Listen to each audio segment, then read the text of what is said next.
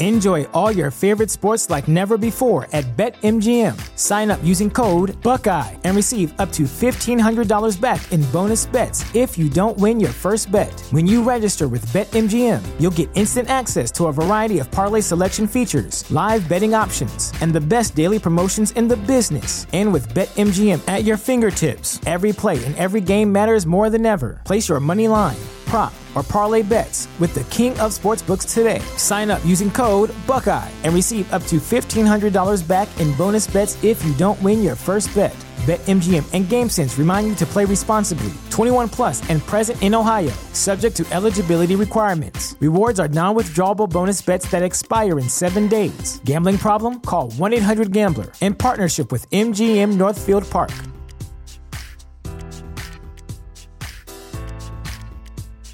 This is the story of the one. As head of maintenance at a concert hall, he knows the show must always go on. That's why he works behind the scenes, ensuring every light is working, the HVAC is humming, and his facility shines. With Grainger's supplies and solutions for every challenge he faces, plus 24 7 customer support, his venue never misses a beat. Call click grainger.com or just stop by. Grainger, for the ones who get it done. 阅读、科技、旅行，生活可以很大。对话设计、学习，思考不嫌太多。这里是 iTunes 获奖播客《狗熊有话说》，一听就停不下来的哦。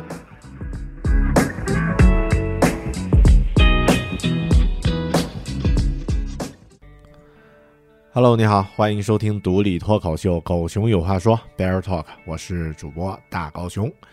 云南呢是一个旅游的大省，除去昆明这个八线城市之外呢，其实，在云南的各地都有很多值得去看一看、体验一下的旅游资源。那很多城市和地区呢，都非常的令人向往，比如说像大理呀、丽江呀、香格里拉、泸沽湖等等这些地方都很值得去看。呃，自然呢，也有很多喜欢旅行的各国朋友来到这儿。有的呢，就会在这儿常住一段时间，可以更好的感受和体会一下中国文化，或者说云南的民俗文化。在昆明的一个我的朋友 Stephen 就是其中的一员。Stephen 呢，他是爱尔兰人啊，你来到昆明应该已经有两年多的时间了。作为一个 Java 程序员，我们呢其实经常见面，虽然我不是写程序的，但是。都是技术宅，所以很多时候呢都可以聊，呃，关于技术方面，关于在昆明的生活，呃，衣食住行方面的话题都可以聊一聊。那好死不死呢，这个 Stephen 在去年呀也做了一个英文的播客啊，这个播客没有放在 iTunes 里面，因为它是苹果的，呃，这个。敌对敌对势力就是安卓那边的一个一个主力啊，啊，他在自己的网站上呢做了一个播客叫《Rise of China》啊，这个听名字好像很很像咱们爱国青年的这个名字啊，中国崛起，中国的崛起，那这样的一个播客，那每一期呢他都会请一些自己的朋友，有一些呢是生活在昆明的外国人啊，也有一些呢是他本国的朋友呢，聊一聊关于。这个中国这个城市啊，中国的城市，或者说在中国生活的各种感受和体会。那上一期呢，呃，我呢也去到了他的播客里面做客啊，用非常差劲的中文和他一起聊了一聊关于在中国或者说在昆明生活的一些感受和体会。呃，所以这一期节目接下来你要听到的呢，就是。呃，Stephen 的播客《Rise of China》里面的我的那一段采访啊，或者说这个一起聊天的内容，呃，友情提醒一下啊，因为我的英文发音呢非常的不标准啊，因为咱来自八线城市边疆地区嘛啊，所以能理解的。然后呢，这个整个播客其实聊得非常散，原先呢我想给它配上这个中文的翻译，就像之前在做那个。呃 a v a r o 呃 m a c r i s 和那个呃，Evernote 那那几期专题节目那样的方式来做，但后面发现这个因为聊得太散了，这样去做意义不大，所以呢，就还是放上了原本的这个英文的呃原版啊。如果您不是太喜欢这种呃两个人用一个标准的外国人和一个非常不标准的中文发音，呃中文英式，哎怎么说？中式英文发音的这个呃中国人呢，在一个播客里面扯淡的话呢，那就不要不用再听这一期了。所以这一期呢，呃，当做狗熊有话说的一个番外篇啊，番外篇，咱们来听一听外国人眼中的中国城市。嗯，接下来呢，就是我在《Rise of China》上面的录音。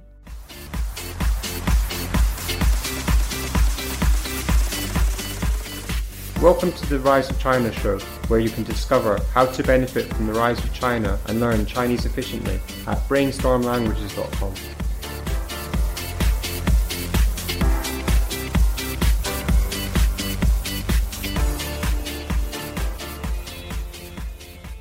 This is the first part in a two part series with Chinese Travis Liu, who runs an app development company in China, and his podcast Bear Talk was awarded the iTunes China 2013 Best Social and Cultural Podcast. In this episode, I explain to Travis why I find China difficult to live in, boiling it down to psychological principles, and he gives his views on my thoughts and experiences. Today, we cover the need to feel comfortable, construction, the ambition to be a superpower, not smoking, you don't care about us, you only care about your health marginalized from mainstream Chinese society, make an alternative lifestyle. They need to be surrounded by people who have similar values, principles, and behaviors, petrol, quality, and the air.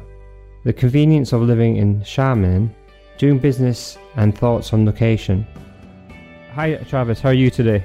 Hi, hi, Stephen. Uh, I'm great.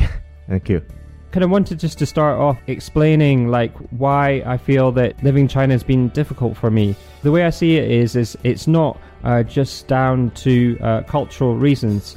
I kind of split things into like situations. For example, you know that about the amount of construction going on in China just now. You could say it's the construction era, which is I think mm-hmm. more and more coming uh, reducing just now. It's definitely been a huge construction boom. And I think the issue with that is that um, it's hard actually to live in a place that there isn't construction, and at night time it just goes on throughout the night. So actually, it's um, affected uh, my sleep a lot. And before I was in China, I didn't have sleep problems. Now in China, I have sleep problems. So, uh, what's your take on that? I think now for China, it's a common issue that uh, construction is everywhere, and I'm also bothered by this problem. Mm-hmm. And uh, for example, my my wife, and uh, she uh, sometimes in the morning and uh, in the holiday while she is sleeping, there are a lot of construction noise coming out, mm-hmm. and uh, we are bothered by that. And I've I've traveled to some Western countries, and at least they don't uh, they don't do it at night. So mm-hmm. uh, it's it's also uh, I think uh, in China uh, we will try to uh, get used to it and but it's not a, a right thing to do at night. Mm. Course, course in China, a constructive age it's it's understandable. So mm-hmm. we are in a fast pace and developing area. Uh, but uh, if we do it day and night without any uh, rules, and mm-hmm. it will be a big problem for everybody. For our Chinese people, there they're also the same problems. Mm-hmm. Yes. Because like I know, like uh, Dubai has the same problem of construction at night time, but yeah. the reason they construct at night time is because during the day, uh, the concrete would when it sets, it would fracture. So uh-huh. it has to be done at night. But in China, it doesn't have to be done at night, except I think it helps the, the construction companies to boost their profits to turn around the buildings much faster. Because I yeah. know there's a law, I think it's at 11 o'clock at night, that construction should stop.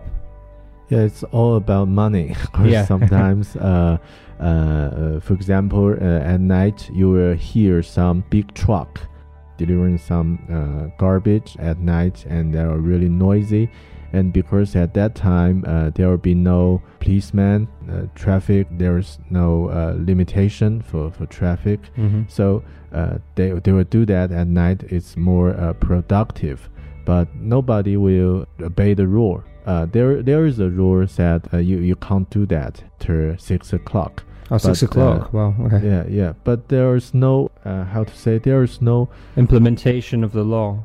Yeah. yes. So uh, nobody will be punished Mm-hmm. if there is no uh, policeman or somebody just uh, in charge uh, and they, they don't obey the rule. If there is some kind of leader or uh, some VIP visit, and uh, policeman will uh, take in charge, and uh, everybody will obey the rule at days and uh, for for days or for weeks, and Mhm. after that they will Go do back uh, to normal. Go back, yes. So I, I think uh, uh, it's also a lot of people, a lot of Chinese uh, realize the problems, and now our civil rights Mhm. just uh, become. Uh, we realize we have right. Everybody have their right, and we try to complain and and try to uh, try to do something. And Mhm. as an individual, that's much uh, common than before in the future, if everybody care about our own rights, the problem will be solved. Yeah. It cannot be uh, solved by government or something. It should be uh, solved by ourselves. Because yeah, there is power in uh, joining together, um, power in the masses, but um, I think there. I feel like being in China, that a lot of Chinese feel that they are disempowered, uh, that they, they don't they don't have rights. It's not even worth trying. It's just best to put up with it. But Mhm. uh, I mean, is is that what you see? Uh, yes, it's really a big country, and there are a lot of people. Uh, how to say? Uh, you in different uh, area, Uh-huh. di- different problems, and uh, uh, maybe in the more developed area like Beijing, Shanghai, uh, the teenager, the young youth, they they have their opinion about something, and they they will try to try to fight uh, for their rights. Mm-hmm. but for a lot of people try to get used to it Mm-hmm. uh, we will realize that it's not right and uh, if we become uh, thinking about that uh, it is not the right thing Mhm. Because the the thing is, is that I think that the government's always had like um, the vision that to, for China, the ambition to be the world's leader, to be number one in the world, and in order to fulfill that, then that's why construction is done over 24 hours period all over China. Because that's the main goal. So any any other consideration is just secondary to that. oh yes I had um, uh, someone who lived in my area, and and uh, her parents complained every well, no, most nights to the police about the construction noise. And what Mhm. what what the result of that was for that night the construction would stop, but the day after that it would just continue again into night. So they had to Yeah. keep on making multiple phone calls. So Yes. that that's what the status quo was. So it was like uh, the the police would concede to them for one night, and, and then, but I mean the, the these uh, construction companies uh, have so much power in China and have so much guanxi, you know, uh, Yes, relationships uh, with Uh-huh. powerful people that that uh, you know it's hard to sta- stand up against that, isn't it? yeah because I um uh, it's a, a funny story. Well, it's not a funny story. It's just uh it struck me as a bit ironic. Was uh I have this friend and uh, her family is in construction. They paid for her her daughter to go off to France and and she was basically uh, studying English there for a year. She came back and I met up with her and her family set up this investment company. It's called P2P. I think it's really big in China. This concept of new source of lending. I kind of as a kind of Chinese way, they like to tell me, you know, how how well they're doing. Uh, she said that her dad's given her a 300 meters squared house to live in, and uh, Wow. and and then her dad's speaking to me uh, about the company, and he said, yeah, we all put in 10 million yuan together as the investment because it's it's an investment company, so that's the minimum Uh-huh. to ensure uh, that you can set up an investment company. And I was thinking, oh, you know, uh, okay, but you know what, you. You, you, you guys have made so much money, but but the flip side is your companies made not being able to sleep. yeah Like uh, the result is that, like in China, like I've been taking sleeping tablets in order to sleep. So uh, yeah, and, and, and wearing uh, construction headphones, you know, construction earmuffs to to be able to block out the sounds and. Uh, so yeah, you know, it's just it just felt kind of ironic, and I was thinking, well, you know, good for you, successful, but was that the kind of like the cost of, of me and uh, many other people in a way? So so it just felt a bit ironic. There's a construction issue, and um, also another issue that uh, I found really difficult in China is to do with smoking. Oh uh, yes, smoking is a big issue, in, especially in Yunnan. Yunnan yeah. Yes. Yes. What it really does, I mean, all these difficult situations has made me kind of analyze like my uh, principles, my UNs. uh, and to me, I've realized that I have a pretty much a zero tolerance mindset about smoking. I kind of feel that it's kind of my right that I shouldn't have to be subjected to smoke. I mean, if I went to a bar or a nightclub you know, yeah, obviously I'd be, you know, put up with it. But I kind of feel that if I'm going to a restaurant, cafe, or if I'm in the workplace or in a study environment or even in my house, that I should mm-hmm. be able to have the right to not uh, be subjected to uh, secondhand smoke. But because that's how it is, that's what I've got used to. You see, that's how it's been in Europe, and and that's only come around through legislation. You know, before you know there was a lot of people smoking in public places, but I'm mm-hmm. that's what I'm used to. That's my standard now. And then to come to China, it almost feels like my quality of life is reducing in that way because instead of being in the power position as a non-smoker in the West, where you can basically dictate to smokers, say you shouldn't smoke here. In China, it's the smokers that have the power. yeah. yes. If if I complain about smoking, people think I'm the weird person. Like, uh-huh. you know, what what on earth? Why are you making a big fuss? You know. So so this this is quite stressful for me because I can't actually control my environment in that way. And and actually, I found I found it at various points in my life in China almost impossible to get away from cigarette smoke. Even like I mentioned, I was speaking to um, uh, one of the people who runs GoKunming, and I was mm-hmm. telling him that, that, that when I open the windows in my apartment in summer, that smoke actually comes in. You know, sometimes you know. Uh huh. Yes. What I'm trying to explain is that the idea of like certain situations um, making you feel that you you cannot get into your own comfort zone. I think everybody needs to feel comfortable and yes. have their environment uh, somewhere at some time in the way that they want it. I mean, everybody has to be flexible. I mean, you might have. I mean, it could it's not just about being in the countries. I mean, even like in a work environment, you obviously have to be flexible to other people's uh, way of doing things, needs, or you know, um, just in situations you don't have the power to control your environment. But I've noticed in China that it's sometimes come to the point where I feel I don't have any control uh, in any place uh, to the point where I'm comfortable, and that uh-huh. that's very stressful.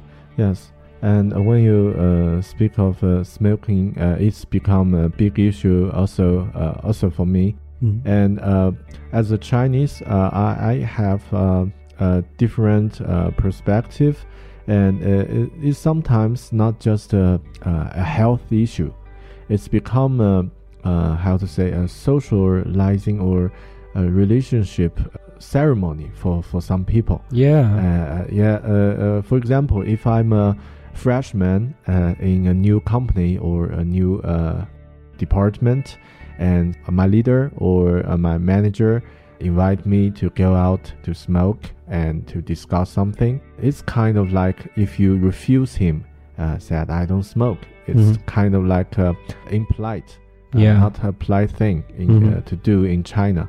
And uh, I think people uh, will take health second issue mm-hmm. and uh, relationship or 面子 first. Or, uh, yes, it's the first issue. Oh, okay. And when I was a few years ago, when I was a freshman in a new company, I also have this kind of same issue. And sometimes, if you really insist that I don't smoke, then mm-hmm. uh, they will say, okay, but you you will find you you lose some way of socialize with other people, and sure, uh, yeah, and it's also like a sacrifice or you, you lo- lose something. Other people's behavior will affect you, so mm-hmm. you will become a smoker, and and then I realize now for a lot of people and uh, especially when they uh, have the the health is the first uh, issue. Uh, if they have this kind of value, and uh, they will try to uh, try to hold their point that I don't smoke, and this is a non-smoking era, and Mhm. please don't smoke. But it's really hard because, uh, uh, as you said, in China, this is uh, especially, for example, in Yunnan province, non-smoker is the minority Yeah. sometimes. Yeah. Yeah, so. Uh, so it's really uh, an, an issue for, for Mhm. everybody. I think um, you know when you say that the non-smokers are a minority, I think there's another um, Chinese cultural concept that comes into play, and that is basically the group has more importance over the individual. So if the Yes. majority of the people believe a certain thing, or um, for example, believe that they should be able to smoke freely, if you disagree with that, that's kind of is that kind of selfish in a way? Yes, uh, some people will think, yeah, you, you, you are not uh, easy to get along with. Mhm. Uh, you are not a team player. you are uh-huh. just uh, just like you said, selfish. Mhm. And uh, some people were uh, uh, really afraid uh, of being recognized as a selfish people, and they will hide their really what they really want or what they really hate. Try to become a team player. Mm. And uh, this is a kind of value that our parents told us uh, when we are really young. But now I think the, the younger people, some people born in 1990s, they are really uh, has their individual uh, value. I think what they really want, they will say, and they don't like, they'll also say it out loud. But uh, for our age uh, and uh, some people older than me, we, sometimes we're really thinking about other people's opinion. And uh, as a Chinese, uh, we are really thinking about what w- will I do if other people uh, don't like me or, or so, so, something like that. Mhm. I, I think it's a, a really uh, a different value uh, become because of different control. Maybe in uh, Eastern countries like Japan and China, we have this kind of problem. But uh, in Western countries, individual will, will be respected uh, no matter uh, what different value you have and and you uh, also individuals uh, should not affect other people and other people's uh, life you cannot judge other people's life no matter how different uh, they, they are with uh, compared to yours Uh, Yeah. yeah so that's maybe the uh, basic different of uh, value different yeah Mhm. In a while back, I think it was the China Daily newspaper, and it was a whole article about um, Chinese attitudes and understanding of uh, smoking. And it said Mhm. something like uh, they did a study, and he said it was only 20% of Chinese fully understood the long term health implications of smoking. Hmm So that could be, I think, another angle that, that people just like kind of see it as not really. They know it's unhealthy, but not really fully appreciating what it can cause: the lung cancer, the, all the damage uh, to the body, and um, you know, kind of premature death at the end of the day. So yeah I think in the West, when you if you complain to someone about cigarette smoke, there's a more kind of like appreciation that there is actually really bad for your health. Um, But Uh-huh. maybe in China, maybe not so of that view. It's just like, yeah, well, you know, we know it's bad, but you know, but it's not that bad. So don't make like a, a huge deal out of it, kind of thing. That's, uh, thinking of a short term so Yeah. it's not a long term problem it's only Uh. short term problem so Yeah. uh, yeah but, Yeah. but uh, Mhm. yeah that's a that's a common issue for that The other angle that uh, I found difficult in China uh, was food. Not because, I mean, I really enjoy Uh-huh. Chinese food, I enjoy all the tastes and everything. But uh, unfortunately for me, I've seemed to come to have like a, a reaction to the oil that's used in a lot of restaurants. Uh, Uh-huh. It causes gastritis, you know, um, wei yan. yeah, Yeah. yeah. But the thing is, is that, you know, um, I've been in China for about three years. I think maybe it might come to about 40% of the time that I've been Uh-huh. taking anti-acid tablets in order to reduce the acid in my stomach for my stomach to heal. That's kind of uh, well, obviously restricted where I can go. There's uh, there's very few restaurants that I can go to, and uh, that's been a real stress uh-huh because I've had to change my lifestyle. And for example, pretty typical situation. If you want you want to reach out to uh, make Chinese friends, Chinese friends might say, "Well, let's go to a restaurant and eat," or "Let's go to KTV." Now, in, in Mhm. KTV or in the restaurant, well, I can't eat the food; it's going to make me ill because of the oil. Uh-huh. If I go to the KTV, then can't really drink with them because I've got gastritis. Uh-huh. And in KTV, it's, it's a small room, so probably it's going to be very full with smoke. So I'm quite restricted. It's like in China, I have to find ways around things. You know, I can still make uh, Zhongguo pengyou. I can still make friends with Chinese people, but Uh-huh. it's just that I feel like I'm segregated from mainstream society. That I'm not. yeah, well, you know, because because if I live, the longer I live here, the more Uh-huh. I feel that I want to be fully integrated, and I see that I cannot. Like I'm I'm on the margin of society. I can't do normal things that, that other Chinese people would do in order to completely integrate into normal so- social situations. So, I mean, that's a real conundrum for me. What's your take on that? I think um, I have the same problem, but uh, uh, as a different uh, as a Chinese, I have some uh, some different perspective. Uh, first is Chinese food. Um, uh, I think it's become because of historical reason. I I also have a different time, and at first I enjoyed Yunnan food. Of course, uh, it's really uh, with a lot of uh, uh, spicy and oil, and it's uh, really uh, heavy for our stomach. And but uh, before that, I didn't realize that. Of course, I've eat that kind of food every day, and it become okay. Did a lot of travel and uh, some for work, some uh, some is just uh, uh, for holiday, and uh, in other area uh, of China like Zhejiang or uh, Jiangsu and uh, Shanghai, uh, the food is really light.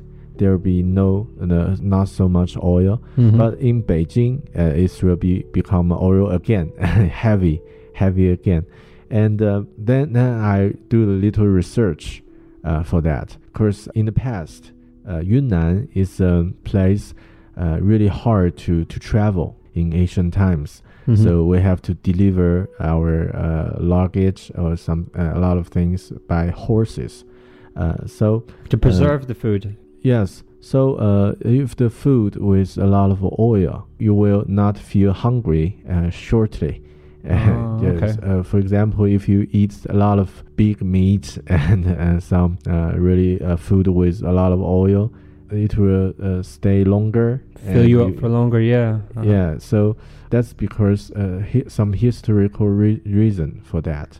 Mhm. And at first, I didn't realize that, and I, I feel it's good. And some Chinese barbecue, they are really Mm. a lot of oil and spicy. And then now I and my wife and we really uh, like some uh, light food. Even some Japanese food that's better, Mhm. and uh, of course it's really light. And we uh, after that, uh, when we had our supper or, or lunch, uh, it will be re- uh, fresh, and uh, I will still feel feel good for that.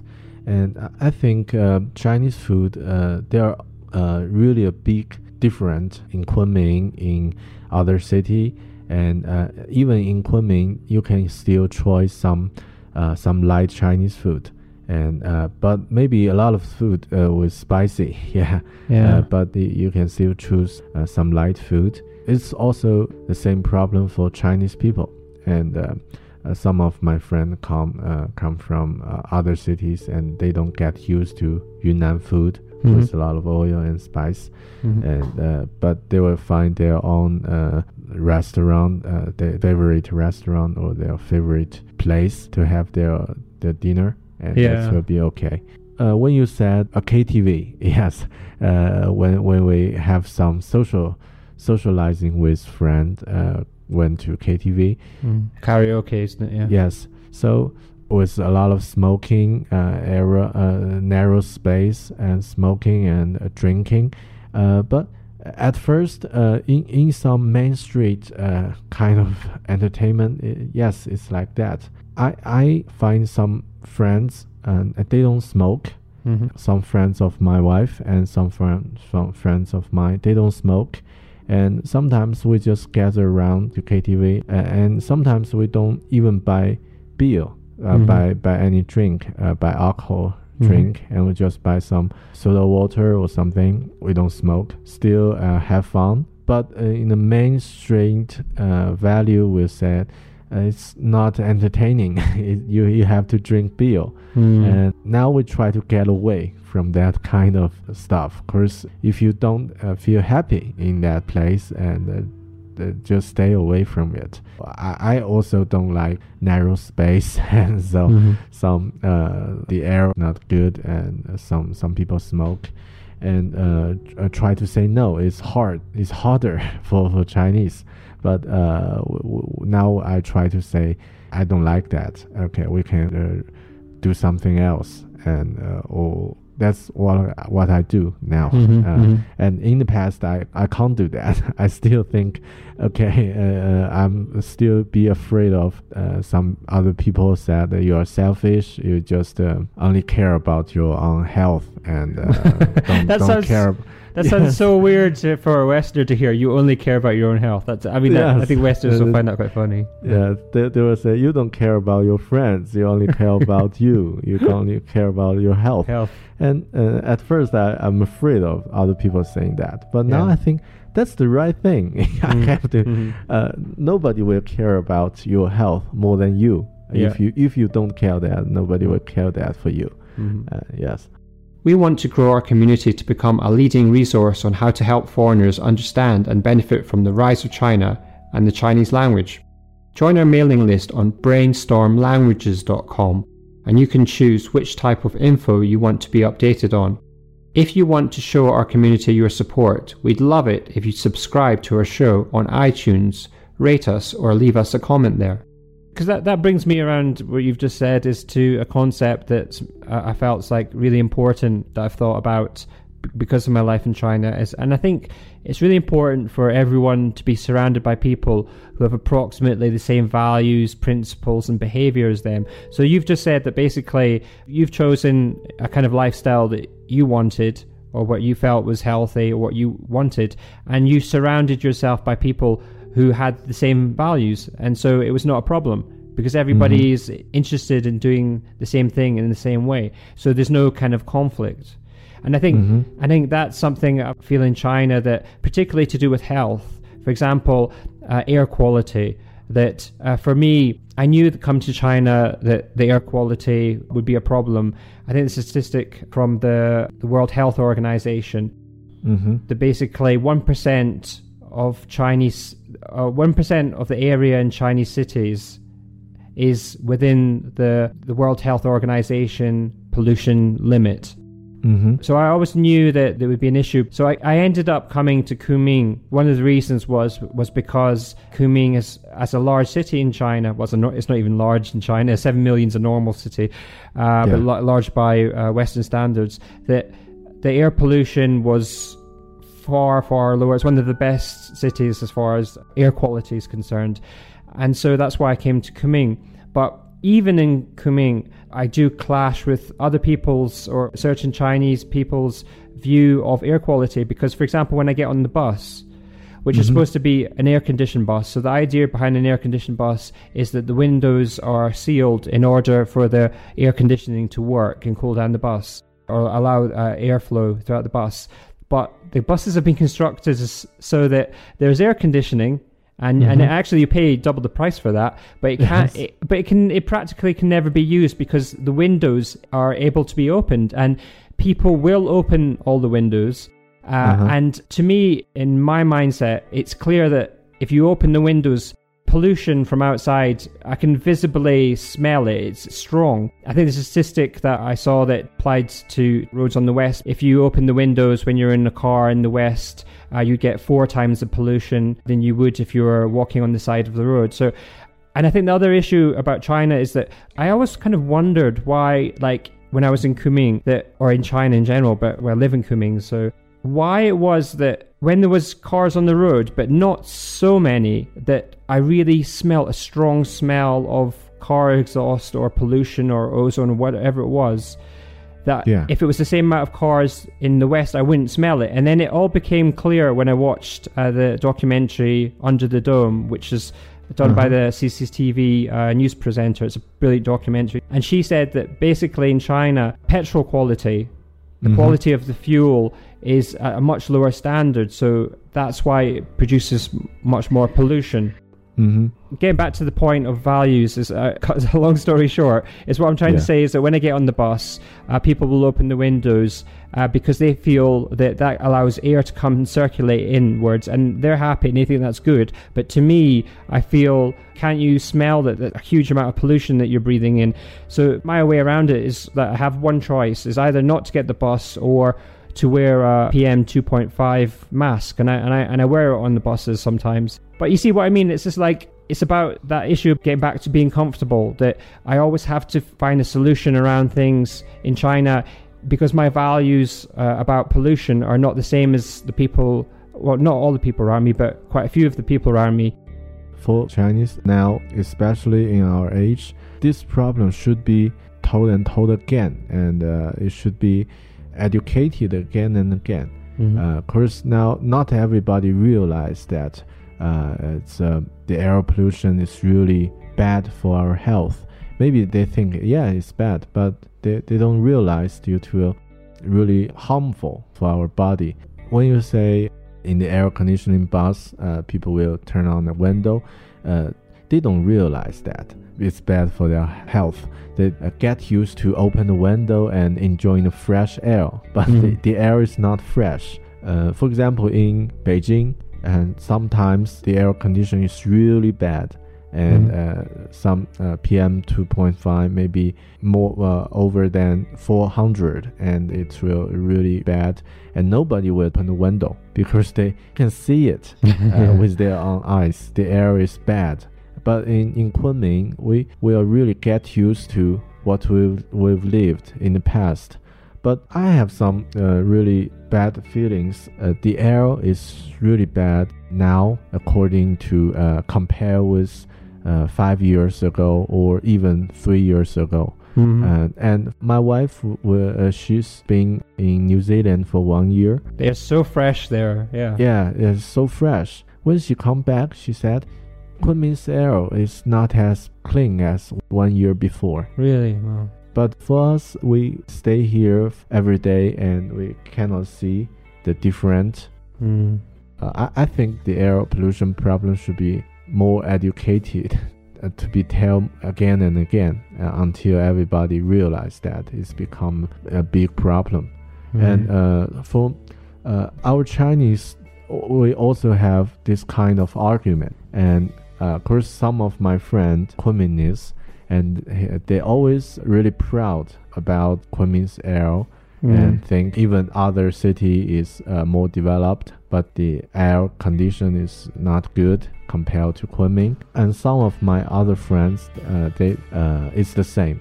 Of course, um, it, you are in a big, uh, you are still in China, and Mm. uh, uh, the the city's development is similar uh, as other cities. It's only a matter of time, so uh, it will become uh, bad. And there are still some arguments in my friends group, and uh, I'm not really optimistic about this. Of course, uh, uh, when we go Western countries or even East Asia countries like Thailand, in Bangkok, a lot of cars, air conditioning is not as bad as Kunming or as uh, all other Chinese cities. But that that's down. One of the main reasons is because of the uh, petrol quality. Yes, yeah, I think uh, the point is right. Uh, petrol quality uh, maybe is a big issue. because we, we can smell uh, petrol smell even on the street. Uh, when we stand in o- other countries, even there are a lot of cars, you, you can smell it. I think maybe it's uh, the main reason for, for that. Mm-hmm. Because I mean that that documentary, which can be seen on YouTube, Under the Dome, I highly recommend anybody to watch if they really want to understand China's uh, air pollution problem. It's a very very good watch. The statistic was that on that documentary that they said half a million Chinese people a year die because of air pollution. Wow, that's a big number. Yeah. Yes. basically I feel kind of like I've spent three years learning Chinese and like I really want to feel free and integrate into China. But if I look at the places that I can go, I'd love to li- live in Shanghai. I think Shanghai is a really fascinating, you know, high-paced uh, city. But Mhm. I I wouldn't be willing to live there because of the air pollution. I was thinking of because of some of the issues that I, I was just mentioned to do with the problems I've been having that I'm considering moving to Xiamen Mm-hmm. because that's Okay. on that's on the coast. That's quite near Shanghai. That's opposite Taiwan, isn't it? Yes, it's a much better place. Yes. The other issue that um, I'm facing in China is that I've met so many Chinese students. I've met so many young people, but to meet like the stage I am, uh, because I'm, you know, as you know, like uh, wanting to develop my business, is Uh-huh. that I want to meet business people, and I'm thinking, you know, Kunming province that it is, maybe I'd be best off going to a more developed city like Xiamen, and uh, being in like a more connected area. I mean, from Xiamen to Shenzhen, Mhm. which is Mhm. beside Hong Kong. It's just a four-hour bullet train ride, so it's very well Mhm. connected. It's near, it's quite near Shanghai, and the, I heard that the pollution index is is is, is one of the top eight least polluted cities in China. So, Mhm. and if, from the point of view of, I think there's much more business that goes on in Xiamen, and I think the mindset rather is more towards doing business than it would be in Yunnan. What, what's your view? Uh, I think that's a really, really good uh, choice to, to go if you want to do some business or future development. I, I think uh, it's uh, Shenzhen may be a better choice, uh, but Pollution's higher, isn't it? uh, pollution is higher, and of course, uh, uh, when you try to do some business, the environment is really important. In Kunming, uh, it's not developed place, Mhm. and the atmosphere of business is uh, really, really, really low. For me, as an example, what I do is app development. Uh, app de- uh, I am an app developer, and uh, in Kunming, the client of uh, app developing is uh, is really limited. But Mhm. uh, in Beijing or in Shanghai, there are uh, all kinds of choices, and you can find your partner or clients, and uh, it's uh, it's much bigger. Uh, there are a lot of opportunities, and Xiamen, I think, uh, uh, it's a better choice for Kunming. Of course, Mhm. um, uh, in the coast area, Xiamen, the uh, the traffic is really uh, convenient. Of course, uh, the highway network, subway, and 高铁, uh, high speed, High-speed uh, train, Yes, yeah. so uh, it, it's really really development uh, developed, uh, and uh, it's really easy to to go to Shanghai or to meet some uh, some friends uh, all around that place. It's only a few hours if you go to a different province, different city. Lifestyle of Xiamen is uh, kind of similar, like in Kunming. It's also relaxed and Mhm. uh, speed is not that fast. The air is similar, uh, so I, I think it's a better choice, especially if you do something uh, with your business and um, uh, you can experience some different control of Kunming. And in Xiamen, uh, I think smoking will be a not serious problem if you live in Xiamen. And I also like that city. I've been there twice, uh, one for, for running and the other for visit friends, and I really like that place. Yes. Uh, most of your clients, I think, uh, practically all of them, I think, are not within Yunnan Yes, province. yes. They're either in pretty much a lot Uh-huh, in Beijing, yes. isn't it? Uh, all, nearly uh, 80 percent of my clients they are in Beijing, and uh, some of them are in Hangzhou and Yunnan. Uh, I I and my uh, my partners just uh, decide uh, we we try to get away in in business uh, from Yunnan. Of course, uh, the value and their standard is not what we want to do, and. Uh, Hmm. we are doing uh, app developing, and this is should be um, a really high standard and in even international view. Uh, and with the cooperation uh, with clients in in Beijing, and it's much easier to uh, communicate uh, to work with. And our ideal job is to work wherever we can. Uh, maybe not in Kunming, maybe in other place, like Mhm. also in Xiamen or some small place. Uh, we we can still get in touch with other people by internet, and this is our uh, final goal for Mhm. daytime job. and uh, I think uh, it, it is possible because it is the age of internet and Mhm. everything is possible but it's a harder choice of course uh, it's not the mainstream for graduated uh, student or for other college student just graduated and they, they, they try to find a stable job and uh, to to do this like a small team uh, it's a there are a lot of uncertainties and you have to face that but uh, it it will reward a lot yeah That's another thing that I did notice that when I was considering setting up business process in Yunnan, and um, I was kind of uh, making contact with a few students who are fluent in English about you know making uh, helping me uh, create software or just the the voiceover part, you know, the sort of Mhm. Chinese learning Chinese software, and uh, I did feel that it's going to be issues trying to get the right Mhm. person uh, in Yunnan province. So yeah, so maybe the bigger cities uh, on on the coast and the east coast would be easier to get more quality graduates. Yes. I think. and uh, you can experience different city and by by living in, in it and uh, it's a really good opportunity to understand China because Mm. uh, when when you live in Kunming for uh, four or five years, uh, three years, and uh, you get used to it. Uh, but the Yeah. uh, it, it's really a huge huge country. Uh, even for for our Chinese, different province, uh, different uh, area, even different city, uh, we have different uh, value for for something, different control, and you you can experience that by living in a different uh, different cities, and uh, I think it will help you get better uh, uh, choices in business, and also also uh, uh, your your lifestyle will different in in other place. Yes. If you want to listen to Travis's podcast in Chinese, go to beartalking.com. That's B E A R talking.com. The link is in the show notes for this episode on my website.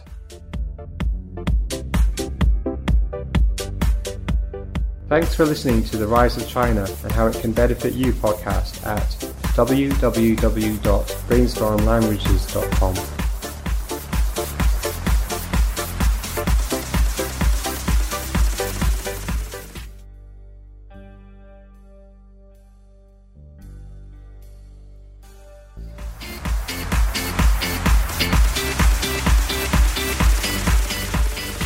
Welcome to the Rise of China show, where you can discover how to benefit from the rise of China and learn Chinese efficiently at brainstormlanguages.com.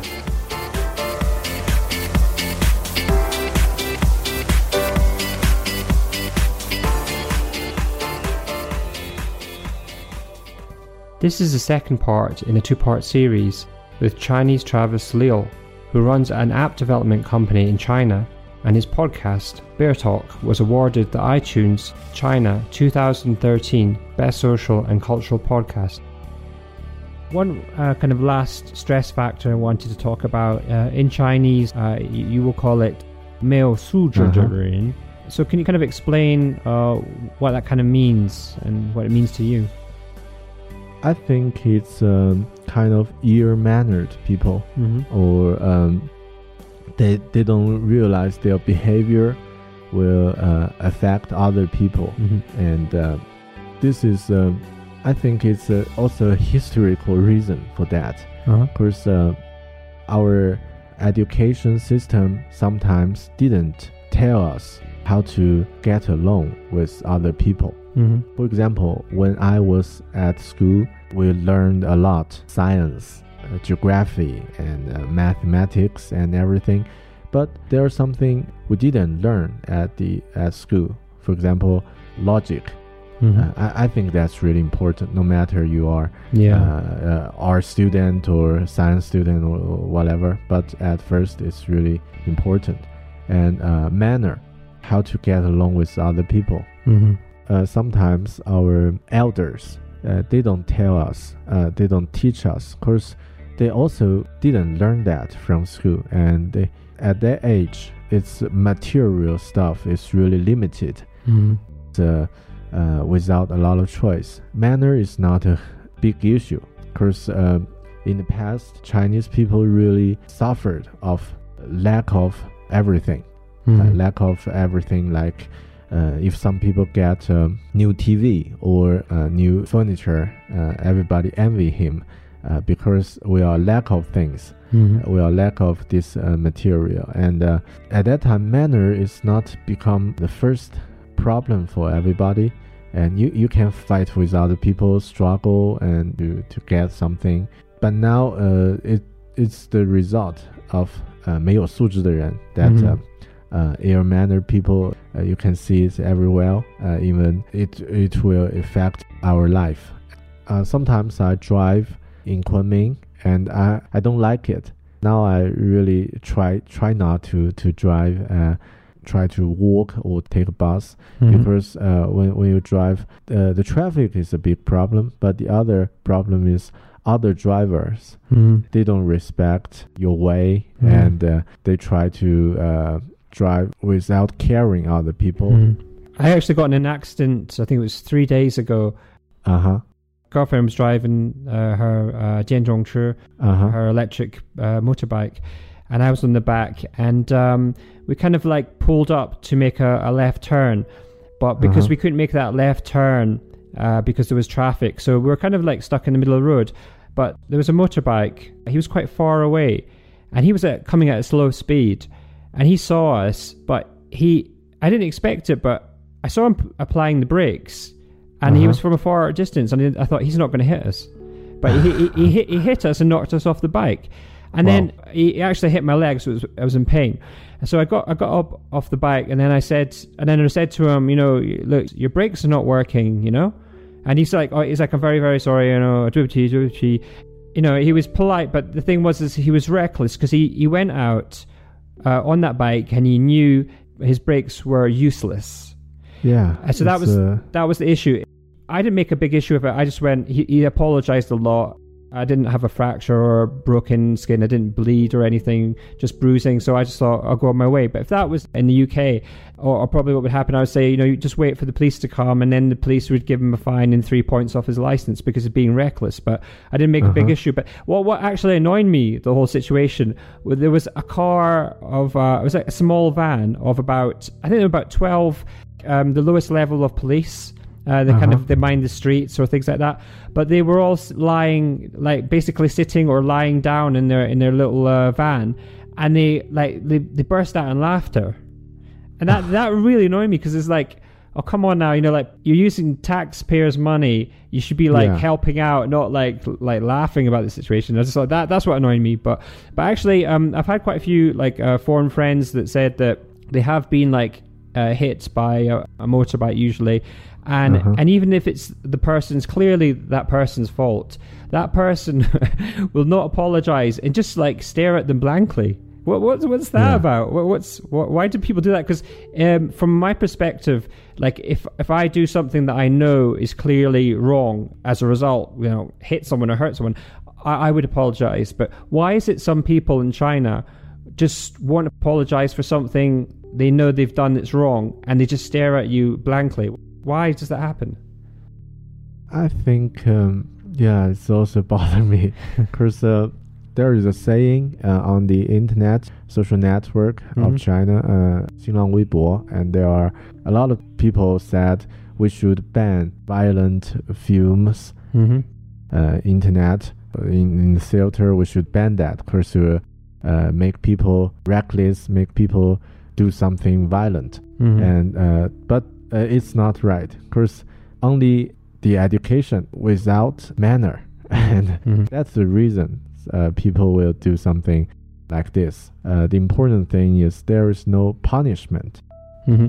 for their behavior they, they don't have to responsible for their uh, for their behavior uh, the the uh, there there are rules but the rules is just um, just the rules nobody will uh, take it seriously.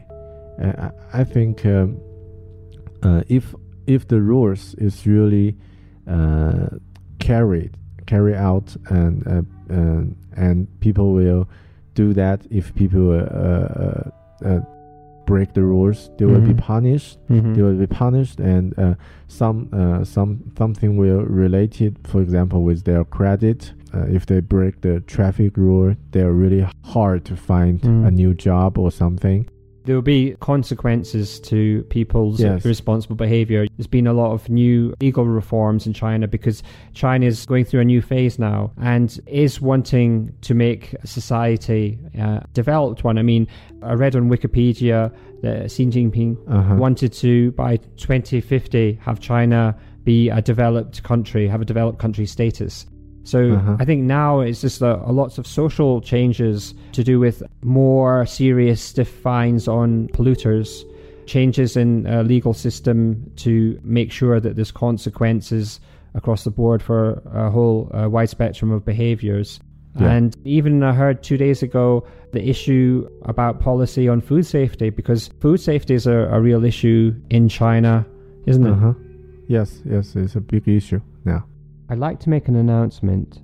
If you are starting learning Chinese, you can go to our site, brainstormlanguages.com, and download a free light version Learning Chinese iTunes app.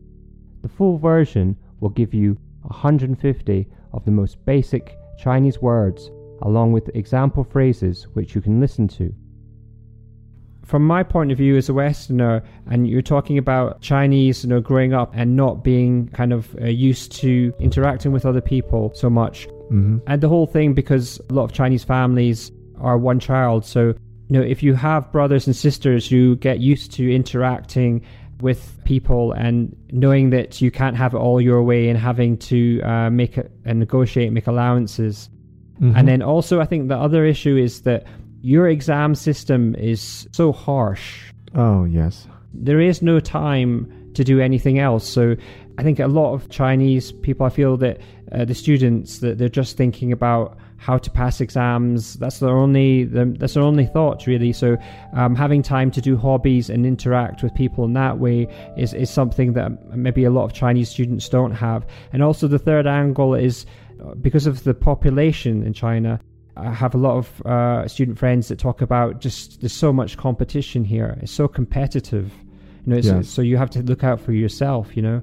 Mm-hmm. Yes. These three parts really kind of influence on Chinese society. I think. Yes. And I, I think maybe population is the biggest problem Mhm. and uh, biggest issue. I've been to India a few years ago, and it's quite similar. Uh, China and India. Yeah, for sure. uh, yeah. there, uh, a lot of competition, and uh, people will do uh, something. Uh, it's also a kind of 没有素质的人 in in India, and the traffic is terrible, and air pollution is is the same. And people will just don't care other people's convenience, just uh, thinking about their own, uh, Mhm. their own right. That, uh, that's I, the irony, Eric. Cause, yeah. gonna, because I, I want to stop you there just because uh, we, we talked about uh, before uh, in in your group of colleagues or friends or when you have relationships in China, it's all about uh-huh. the group over the yeah. person. But when you when, but in China, when you're talking about uh, moshangren, like uh, uh-huh. strangers. Uh-huh then you ha- the opposite applies that you think of yourself and not think of other people that kind of idea uh, yes, uh, it's a really traditional social value, Mhm. I, I think, in China for thousand years. Mhm. Uh, it's like intolerance or something. If you are in your social group, there are some people you, you care and uh, you, you have to behave good because uh, judge your value. Mhm. Your value is not who you are, it's what other people think you are and in, in in your social group.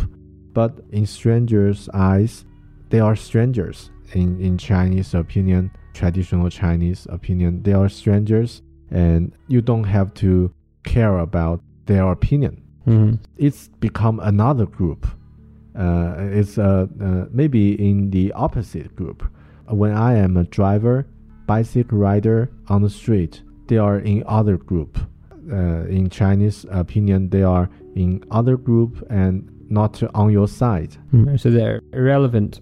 Yes, irrelevant. And when when I was walk on the street, some people will think the drivers are really bad. But maybe the day after tomorrow, I will drive again, Uh, and I, I will think uh, the passenger on the street they are they are really bad. They they don't obey rules. They try to do some reckless things, but it's all judged by groups, and um, that's a. Uh, I think that's not good way to do your uh, everything. And um, I also realized that some of uh, maybe me, I have this kind of issue too, and uh, try to get away from this way of thinking. But for a lot of Chinese people, they have this problem.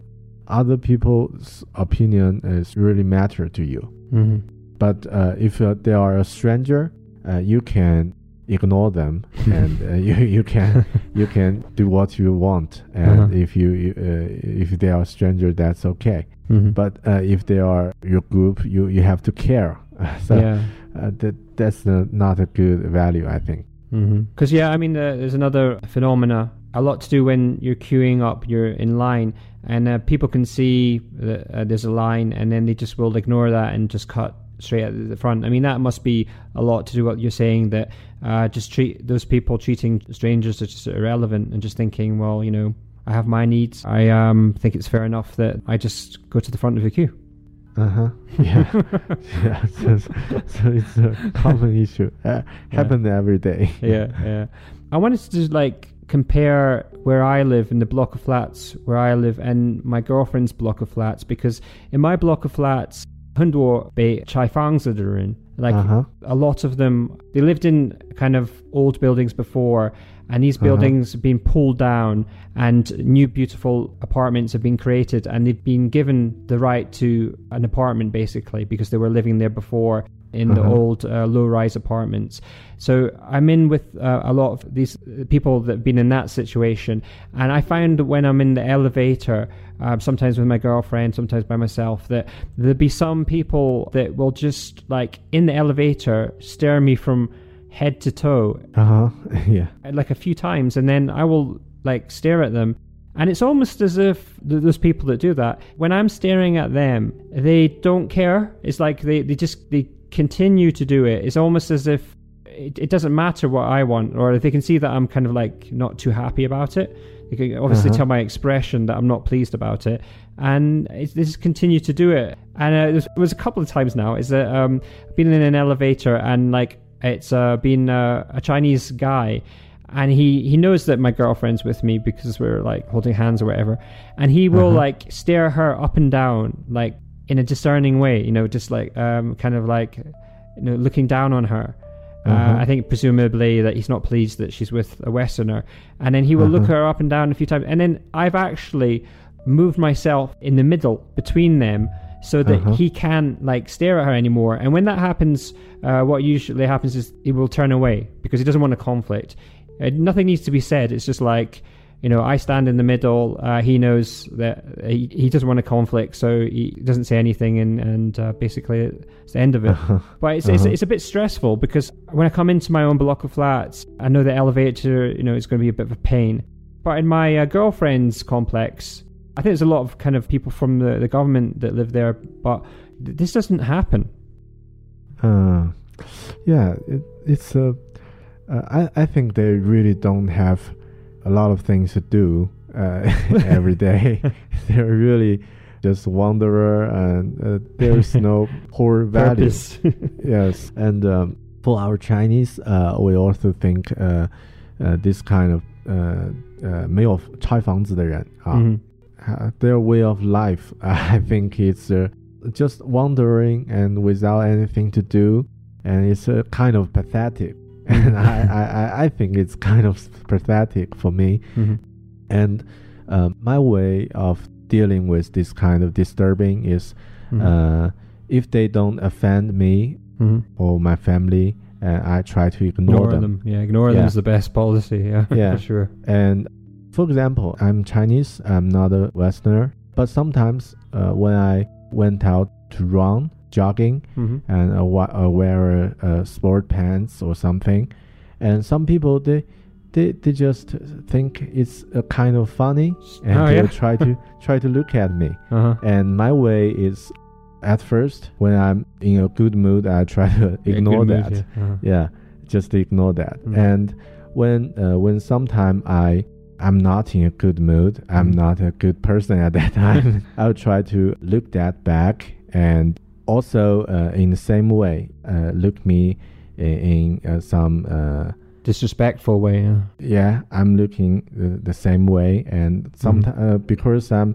i'm a bigger person so Mhm. sometimes it's really uh, they, they will feel of kind of afraid or kind of yeah, uh, uh-huh. yes they, they will turn Mhm. back and sometimes i just look at that and judge their uh, behavior and judge their uh, appearance and uh, Mhm. uh, uh, just kind of balance it's kind of uh, It's really- fair, isn't it? I mean, do, they can they can understand because I mean, if you usually sometimes when people do things that uh, make you feel uncomfortable or you know just uh, are annoying, then to make that person understand, the easiest thing is to do exactly the same thing to them. And the times that I've been the same, the times that I've looked them up and down from head to toe, they've not they've not enjoyed it. They've Yeah. uh, and it's like I always find it surprising that they they would look annoyed at me Uh-huh. doing the same because I was like, well, what do you expect? You're doing it to me. What you think I can't do that back? You know, you don't think that's fair? yeah, especially looking up and down. Yeah, so that's disrespectful. uh huh. Yeah. So uh, that's uh, something you have to face uh, every Mhm. day. I think, especially you're a Westerner and Mhm. a foreigner, yeah. and um, in Kunming and uh, in a lot of area, they still not get used to uh, Foreigners. with, with foreigners. Yeah. Uh, that that's not like a, a developed place like Mhm. big cities. Uh, so you, you you have to get used to it sometimes. Yeah. Yeah. I think I think I can understand the concept of me being different, particularly looking different, blonde hair, etc., being a Westerner, people looking at me. But I think it's the Uh-huh. difference between being looked at and being stared. And I draw the line at when you look back at someone and you clearly expressing that you know facial through your facial expression that you're not happy about the situation, and then they will continue to stare, but in a way that's it, it almost seems like a vacant look that they it hasn't dawned on them that they, they should stop staring at you because you're clearly annoyed. Uh, Uh-huh. that, that to that level that I, I just uh, I, I don't like that. That's annoying. Uh, Uh-huh. Yeah. So, but I mean, I can understand people just looking at me and think, "Oh, you know, you're different." But yeah, I think Yeah, there, there has yeah. to be there's to be a line. You know, Staring is a really implied way. yeah. I suddenly had a story. Uh, I- I've I've uh, I've traveled uh, in India a few years ago. Mhm. At the first day, when I walk uh, with my wife on the street of Calcutta, and every man just staring at my wife, Yeah. and uh, with with uh, some really enthusiastic. Uh, yeah. Yeah. of uh, eyesight, and uh, uh, that's okay because uh, uh, they just look and uh, my wife th- uh, she think uh, okay maybe it's uh, traditional or uh, culture is different, and but they stare at me in a really uh, kind of I think it's kind of unfriendly way, Oh. and I I, think why because uh, I'm a stranger to them. Mhm. And at night, uh, in the evening, when when we come back from the street back to the hotel, and I, I suddenly realized why. Because I'm wearing a blue shirt and with a red star on my Oh, red uh, chest, a red star. It's uh, kind of like a military uh, T-shirt, Yeah. and there are histories uh, with China and India decades ago with uh, military conflict. Uh-huh. Yeah. And I, I think uh, maybe their their unfriendly eyesight is because of that. And Yeah. the, next day I change another uh, T-shirt, they'll be okay. the next day they are friendly. totally different. Yeah. Yeah, different. Yes. Uh, One day they think you're being nationalistic and kind of military style, and then the next day, yeah, no, no issue. I think because a, a long time ago I was in India and I traveled there, you know, for five months, and uh-huh. I, I do. Um, I know what you're talking about when uh, to do with the looks that foreign women would, would get because it's a segregated society. Men, you know, are not allowed much contact with women. Uh, even, Uh-huh. even to the point on trains, you have like uh, women carriages, male carriages. Yes, I hope it will be better, but now now we have to do something uh, first, maybe uh, ignore them or. Mm. Well, it's uh, hard to ignore. I mean, Yeah. you can ignore. I mean, the way I see it is, is uh, the first person you can ignore, like you said, when you're in a good mood. But you know, when it becomes the tenth person, the Uh-huh. twelfth person, and then you're maybe not having such a good day, or there's been some other stresses, then then it Yeah. becomes. I think it becomes much harder to ignore. But yeah, I agree with you. The best thing is just to ignore people. Ignore, and Yeah. if they, if uh, second, if you cannot ignore, uh, maybe. Uh, Mm. find something to fight back with your own, own eyesight or something. yeah, yeah. something else. Mhm. Yeah, make them uncomfortable. Yeah, true. yeah, The other issue is that you can't change the nation. I mean, if you're in uh, a country and you know you can't deal with a behavior in one level or another, whether it's you have your way of just ignoring, yeah, you either have to accept it, complain about it, and accept it, or leave. I mean, there's no. Yeah. You can't like change, you know, a nation. Yes, That's of the way, course. the way I see it. If you want to listen to Travis's podcast in Chinese, go to beartalking.com. That's B E A R talking.com. The link is in the show notes for this episode on my website.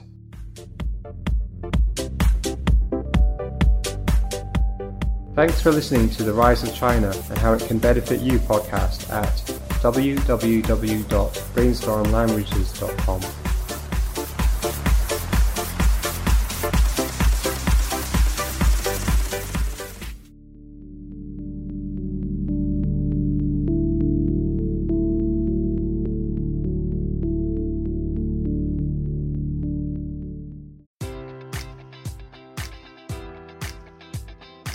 Enjoy all your favorite sports like never before at BetMGM. Sign up using code Buckeye and receive up to $1,500 back in bonus bets if you don't win your first bet. When you register with BetMGM, you'll get instant access to a variety of parlay selection features, live betting options, and the best daily promotions in the business. And with BetMGM at your fingertips, every play and every game matters more than ever. Place your money line prop, or parlay bets with the king of sportsbooks today. Sign up using code Buckeye and receive up to $1,500 back in bonus bets if you don't win your first bet.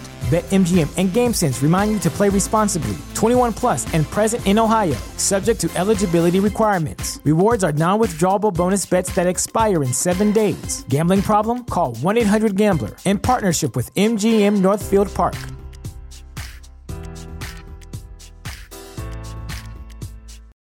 This is the story of the one. As a maintenance engineer, he hears things differently. To the untrained ear, everything on his shop floor might sound fine, but he can hear gears grinding or a belt slipping. So he steps in to fix the problem at hand before it gets out of hand. And he knows Grainger's got the right product he needs to get the job done, which is music to his ears. Call, click Grainger.com, or just stop by. Grainger, for the ones who get it done.